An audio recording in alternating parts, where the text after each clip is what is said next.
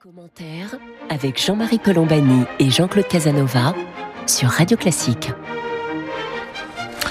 Bonjour, bienvenue dans Commentaire. Jean-Claude Casanova et moi-même, nous sommes heureux de vous retrouver pour cette euh, conversation hebdomadaire.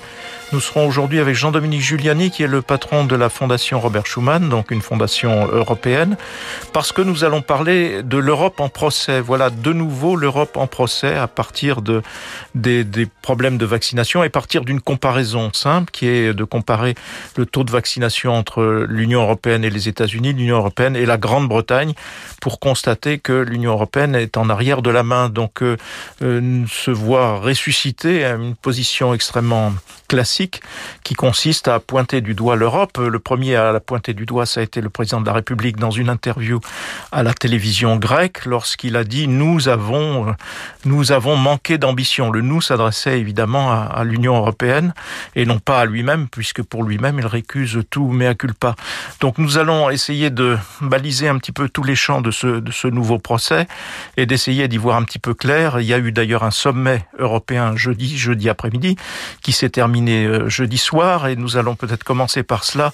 Jean-Dominique Giuliani, euh, l'Union européenne à nouveau sur la défensive, on l'a taxé de naïveté dans sa négociation notamment avec AstraZeneca, on l'a taxé aussi de d'avoir euh, mal calibré sa négociation puisqu'elle était surtout axée sur les prix alors qu'il eût fallu axer cette négociation, dit-on aujourd'hui, sur les quantités et la rapidité. Bref, euh, voilà l'Europe à nouveau sur la défensive. Jean-Dominique Giuliani. Oui, incontestablement, mais comme vous le disiez fort justement, c'est un classique de se retourner vers euh, l'Union européenne. Euh, et le président de la République française, dans sa conférence de presse qui a suivi le, le Conseil européen, le sommet d'hier, a un peu corrigé en disant euh, c'est pas tellement l'Union européenne et ses institutions qui sont en cause, euh, c'est nous, les Européens, qui avons manqué d'ambition, de réactivité, et en réalité, je crois que c'est plus conforme à la réalité, c'est-à-dire qu'il a pointé du doigt le principe de précaution, l'aversion au risque, euh, tout ce qui a fait la différence entre la réaction américaine et la réaction des Européens. C'est-à-dire que les Américains, après une gestion désastreuse du président Trump, euh, ont réagi avec le nouveau président Biden avec euh, l'ensemble de leurs moyens, c'est-à-dire la capacité de euh, financer euh, d'une manière extraordinaire une industrie particulièrement réactive. Et quand on regarde les chiffres, ils ont vacciné 100 millions d'Américains en moins de 60 jours. Euh, nous en sommes quand même euh, à 80 millions, donc on n'est pas si loin, mais on est en retard. Euh, j'aurais dû peut-être préciser au préalable que la santé n'est pas une compétence de l'Union européenne, parce qu'on dit toujours l'Union européenne a failli dans ce domaine, mais elle n'est pas compétente, et donc on est strictement dans ce que l'on appelle l'intergouvernemental. C'est-à-dire ce sont les gouvernements qui pilotent tout ce que peut faire la, Commission dans ce domaine. Jean-Claude Casanova. Oui, si on compare comme on le fait le taux de vaccination Europe, États-Unis, Grande-Bretagne, incontestablement l'Europe est après les États-Unis et la Grande-Bretagne. Mais ce qu'il faut noter quand on regarde la Grande-Bretagne, c'est qu'elle avait plus maladroitement que l'Europe, commencé ses premières réactions. Autrement dit, le vaccin a été l'ultime chance pour Boris Johnson de se redresser parce que la situation pour lui était catastrophique et en pourcentage de morts, la Grande-Bretagne bat très largement l'Europe et donc elle s'est engouffrée dans le vaccin tandis que nous, ayant été moins catastrophiques au point de départ, nous sommes allés plus lentement sur le vaccin pour les raisons qu'indique Jean-Dominique, c'est que la multiplicité des institutions, les précautions, les réticences, etc. Mais tel que c'est parti aujourd'hui, je suis persuadé que nous arriverons à un résultat équivalent en termes de vaccins et meilleur en termes de décès. Alors Jean-Dominique Giuliani, la, la, grande bataille aujourd'hui, elle est autour d'AstraZeneca, qui euh, devait livrer, je crois, quelque chose comme 150 millions de doses euh, aux Européens et qui n'en a livré ou qui n'en livrera peut-être que le tiers ou le quart ou le tiers. Donc il y a un vrai problème euh, relation avec AstraZeneca, mais par derrière cela, il y a toute une querelle naissante. Vous nous direz quel sera le, à vos yeux le sort de cette querelle entre l'Union européenne d'un côté et la Grande-Bretagne de l'autre. Parce que la Grande-Bretagne a obtenu l'essentiel, voire la totalité des doses euh, produites sur le sol européen d'AstraZeneca, alors que de son côté, la Grande-Bretagne n'a renvoyé aucune dose vers le territoire de, l'Union européenne. Et ce qui me fait penser que, après le Brexit, regardez comme les choses vont vite, nous sommes passés d'une situation où la Grande-Bretagne était partenaire, partenaire à part entière, comme dirait l'autre, à une situation où elle est un problème pour l'Union européenne. Jean-Dominique Giuliani. Oui, ben, l'attitude d'un peu de pirate, si vous me permettez cette expression, c'est une constante dans euh, la gouvernance britannique depuis des siècles. En réalité, le contrat passé entre la Commission européenne et les grands labos, notamment AstraZeneca, c'est 400 millions de doses. Et euh, dans ces contrats que j'ai lus attentivement, euh, c'est extrêmement bien fait, n'est-ce pas Puisque les États européens, sous l'égide de la Commission qui centralise cela, s'engagent à préfinancer l'industrialisation de vaccins qui ont été euh, créés, découverts, créés et développés d'une, dans une rapidité jamais atteinte dans l'histoire de la science. Donc l'idée de la Commission européenne, des Européens, c'était de confier à la Commission européenne le soin de préfinancer par des préachats, ce sont des contrats de préachat, et les industriels disaient je suis en mesure de livrer tant, alors biotech c'est 600 millions, Moderna 460 millions, AstraZeneca 400 millions. Et ce qui s'est passé, c'est que AstraZeneca n'a pas rempli son contrat, vraisemblablement parce que le vaccin a été créé en partenariat avec l'université d'Oxford euh, et que les Britanniques ont considéré qu'il était britannique. En réalité, ce que ce à quoi nous sommes confrontés, c'est que les usines de fabrication de vaccins, elles sont sur le territoire continental de l'Union européenne, en Belgique, aux Pays-Bas et en Allemagne, essentiellement. Il y en a aussi en, France et en Italie. Et donc, euh, quand le président de la République ou Thierry Breton, le commissaire européen, disent nous allons euh, être les plus grands producteurs de vaccins au monde, c'est tout à fait exact, comme le rappelait Jean-Claude Casanova, d'ici deux, trois mois, euh, nous serons en mesure de fabriquer plus d'un milliard de doses quasiment pour les mettre sur le marché. Et donc la difficulté de l'Union européenne, ça a été de mettre de l'ordre euh, et de d'organiser la fourniture du marché européen. J'ai regardé les chiffres.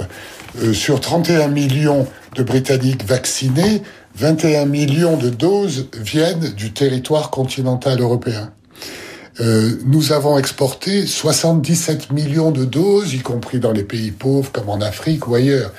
Alors évidemment, les citoyens européens font pression sur leur gouvernement pour dire nous d'abord.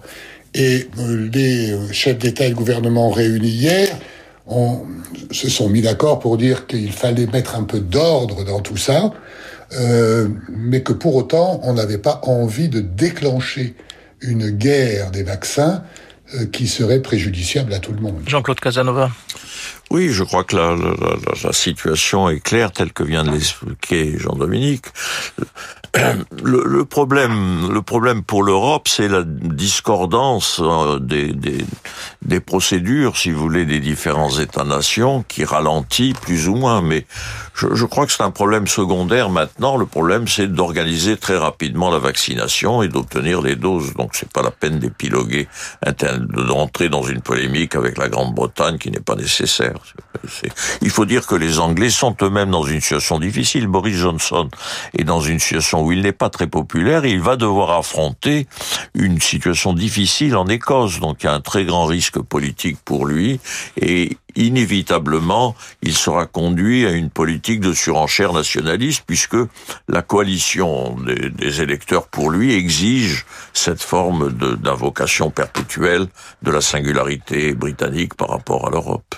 Alors un mot encore sur ce sujet, Jean-Dominique Giuliani, parce qu'on a fait reproche à, la Commission, qui encore une fois agissait sous le contrôle des gouvernements, on lui a fait reproche de ne pas avoir signé une clause dans le contrat avec AstraZeneca qui aurait été signée par la Grande-Bretagne, c'est-à-dire une clause d'exclusivité en fait, une clause disant que vous seriez le premier approvisionné, alors que le contrat avec la Grande-Bretagne intervient après le contrat avec l'Union européenne. Donc, euh, est-ce que, à vos yeux, Jean-Dominique, ce, reproche fait à l'Union européenne est fondé ou non?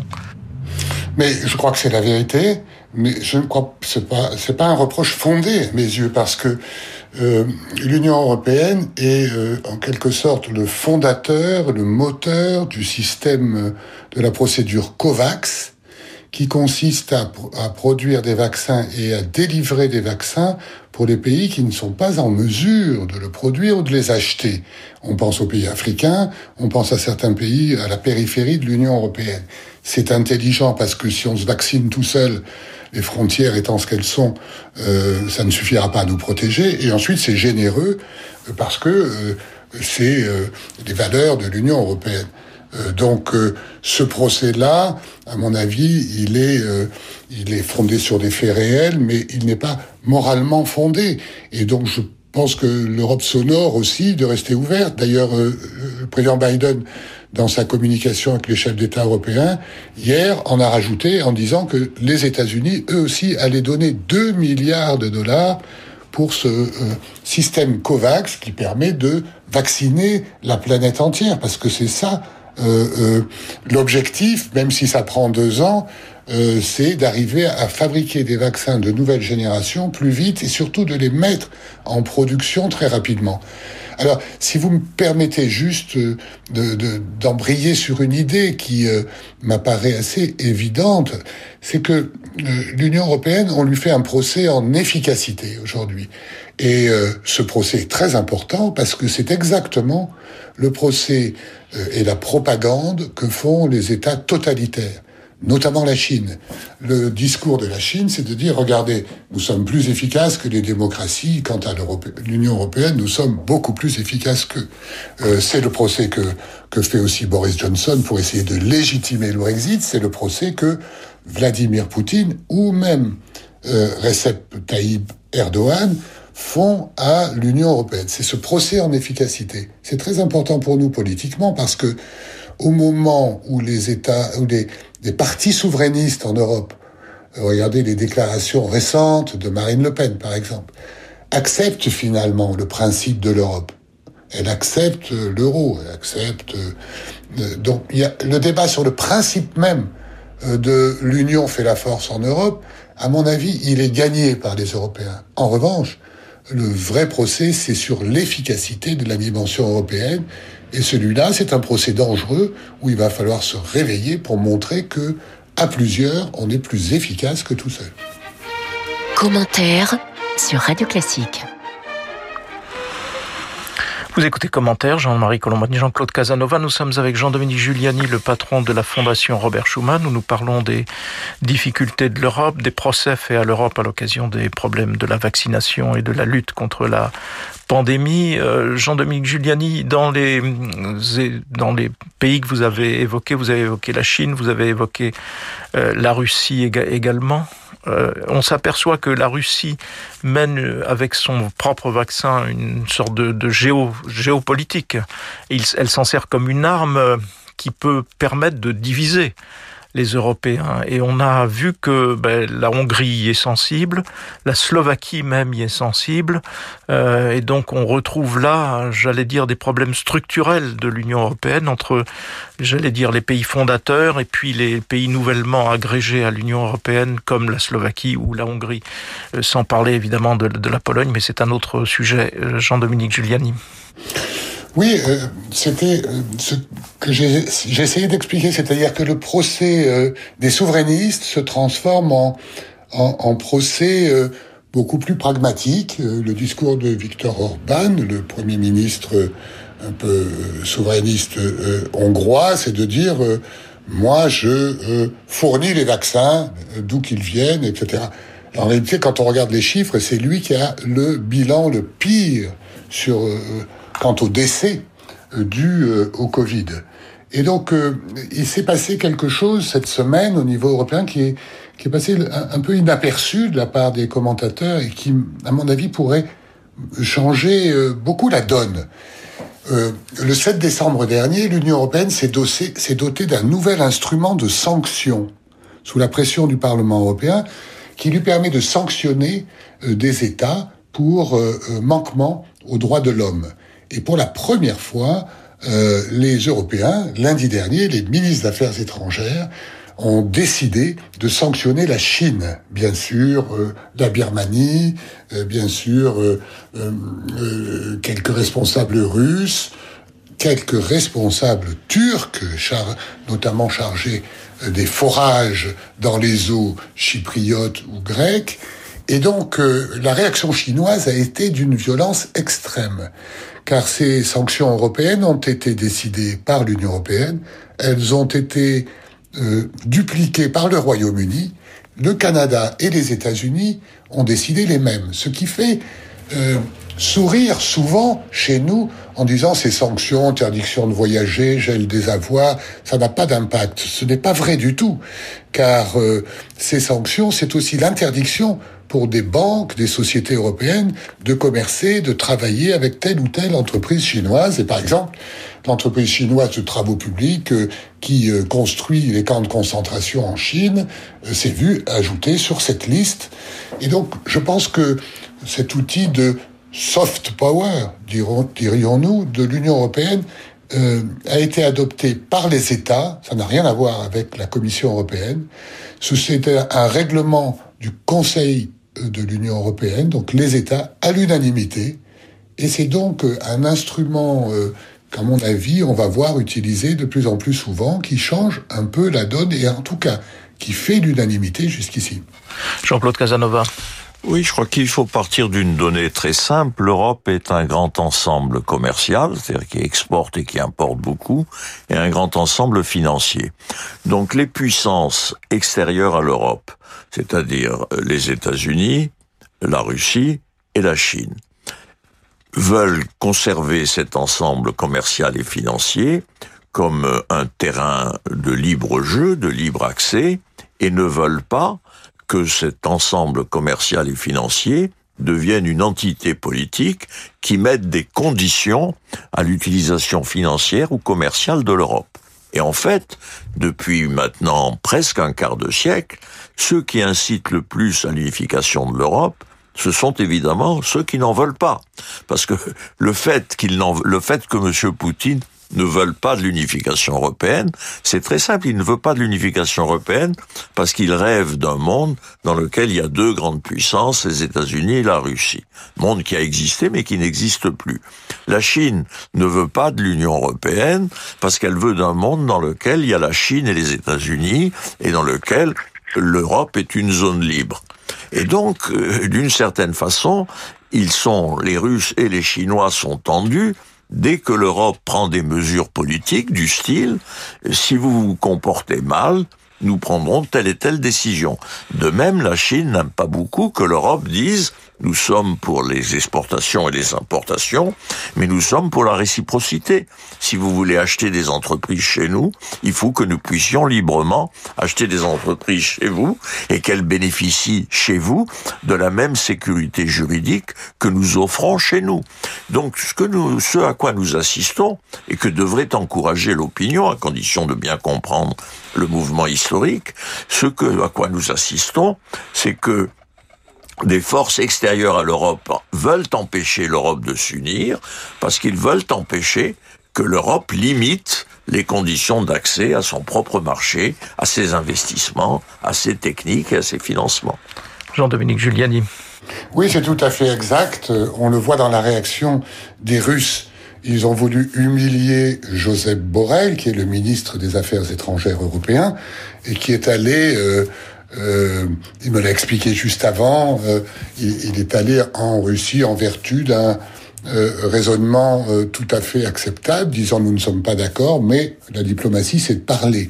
Et ils l'ont humilié d'une manière inédite parce que, comme le dit Jean-Claude Casanova, toute la diplomatie russe s'efforce à tout prix d'éviter l'unification de l'Union européenne.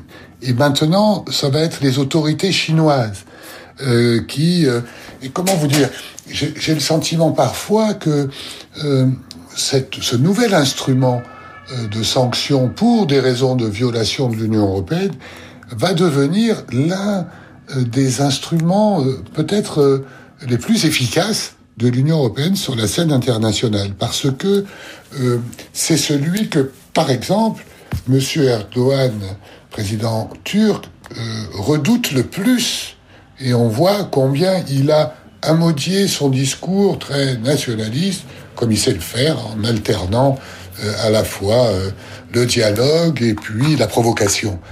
parce que si nous n'avons que cet instrument, c'est-à-dire en fait de dire ce que nous croyons euh, et nos valeurs, que nous, euh, l'Union européenne, c'est aussi un ensemble politique de démocratie qui se sont volontairement associés, qui défendent des valeurs, des droits de la personne, euh, et que nous considérons universels, ce qui n'est pas le cas de la Chine et ce qui est contesté euh, sur, euh, par la Chine, eh bien finalement, ça, ça, ça peut être un instrument particulièrement efficace d'existence de l'Union européenne sur la scène internationale. En tout cas, c'est un mouvement politique majeur qui vient d'intervenir, donc, et c'est aussi euh, la passerelle, de, dire, de réconciliation avec l'Amérique de Joe Biden, qui lui aussi euh, mise sur les alliances pour essayer de faire face à ce qui est maintenant euh, inscrit, c'est-à-dire l'affrontement historique entre la Chine et les États-Unis. Avant de conclure, juste un mot, Jean-Dominique, on a évoqué la Grande-Bretagne, on va passer à côté, ou va éviter, j'espère, en tout cas, il semble que l'on va éviter un affrontement direct sur cette histoire de vaccin, mais d'une façon plus générale, on peut désormais, je pense, ranger, enfin désormais depuis un certain temps déjà, ranger Boris Johnson du côté de ceux qui vont chercher eux aussi à affaiblir euh, la cohérence de l'Union Jean-Dominique Giuliani, en quelques mots oui, ce qu'on voit, c'est quand même que les sondages au Royaume-Uni sont plus favorables à l'Union européenne que jamais. on aurait préféré qu'ils le soient en 2016. Euh, les effets économiques du Brexit euh, se font déjà sentir des deux côtés euh, de la Manche. Nos pêcheurs sont très inquiets parce qu'ils n'ont pas les licences pour aller pêcher dans les eaux britanniques, contrairement à ce qui était promis. et les exportations britanniques euh, depuis le 1er janvier vers l'Union européenne ont baissé de 40%, euh, ce qui est absolument considérable et a un impact euh, fort sur, sur l'économie britannique déjà en difficulté. Oui, et puis il y a aussi toute la, j'allais dire, les thématiques politiques de Boris Johnson qui vont être de d'appuyer sur euh, chaque fois qu'il y a des différences au sein de l'Union, d'appuyer là-dessus. Jean-Claude Casanova, juste un mot sur la Grande-Bretagne. simplement que l'Amérique est dirigée par un Irlandais et que l'Irlandais en question rabattra la superbe de Johnson. Voilà, nous allons terminer sur ce mot de Jean-Claude Casanova. Merci donc Jean-Dominique Giuliani de nous avoir accompagnés aujourd'hui. Je rappelle que vous présidez la fondation euh, Robert Schuman, qui est une fondation qui permet d'être informé en temps et en heure de tout ce qui se passe euh, sur le territoire de l'Union européenne, toutes les décisions qui sont prises avec euh, de multiples éclairages divers et variés. Merci Jean-Dominique Giuliani donc. Merci. merci. à vous toutes et à vous tous de nous avoir prêté attention aujourd'hui. Jean-Claude Casanova et moi-même, nous vous donnons rendez-vous samedi prochain pour une autre édition de commentaires.